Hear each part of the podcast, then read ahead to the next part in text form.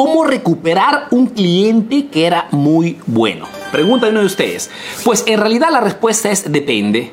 Depende realmente del nivel de urgencia y cuánto realmente estás queriendo que ese cliente haga parte nuevamente de tu cartera. Porque las cosas que puedes hacer son muchísimas. Por ejemplo, una primera acción que está al alcance de todos cuando un cliente nos deja, nos abandona o se va con la competencia por mil motivos, ¿ah? un mal servicio, alguien eh, lo trató mal sin querer queriendo, de repente entendió mal algo, mil cosas, es el de mandarle un mensaje.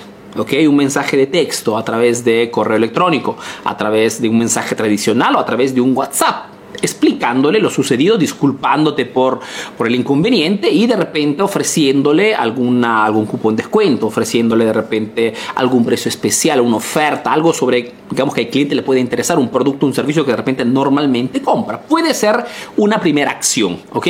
Arturo, ¿se puede hacer algo mejor? Lógico, en vez de mandarle un simple mensaje de texto, lo que haces es llamarlo personalmente. Lo llamas siempre para disculparte, explicarle qué cosa pasó, decirle que lógicamente no volverá a suceder y también diciéndole que estás mandándole de repente un obsequio, un regalo, que estás por mandarle un cupón, eh, un contrato especial estás extendiéndole la asistencia, mil cosas. La cosa que le demuestres que realmente ese cliente está en buenas manos. Arturo, se puede hacer mejor, lógico, en vez de mandarle un simple mensaje de texto o en vez de hacerle una simple llamada, ¿ok?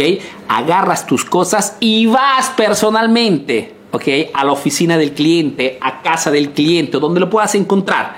Siempre para ir y demostrarle con un hecho tangible que quieres que realmente vuelva a ser tu cliente. Siempre personalmente, darle la mano, mirar los ojos y decirle que lo que pasó, explicarle dónde fue el problema, llevarle ya personalmente algo, un regalito, algo que el cliente pueda decir, wow, este chico, este emprendedor realmente quiere lo mejor para mí. Entonces es una demostración exponencial Lógicamente cuesta, porque pues decía al inicio, depende de cuánto realmente quieres, pero es la mejor cosa que puedes hacer para recuperar un cliente que por un malentendido se fue con la competencia. Ir personalmente, invadir su espacio físico, siempre con educación, lógicamente, y hacer presente que estás allí, que pones la cara, ¿ok? Que estás poniendo allí tu rostro ante tu negocio. Es la mejor acción, lógicamente no te garantiza un éxito total rotundo, ¿ok? Pero la probabilidad que esa persona, ese cliente, paciente estudiante,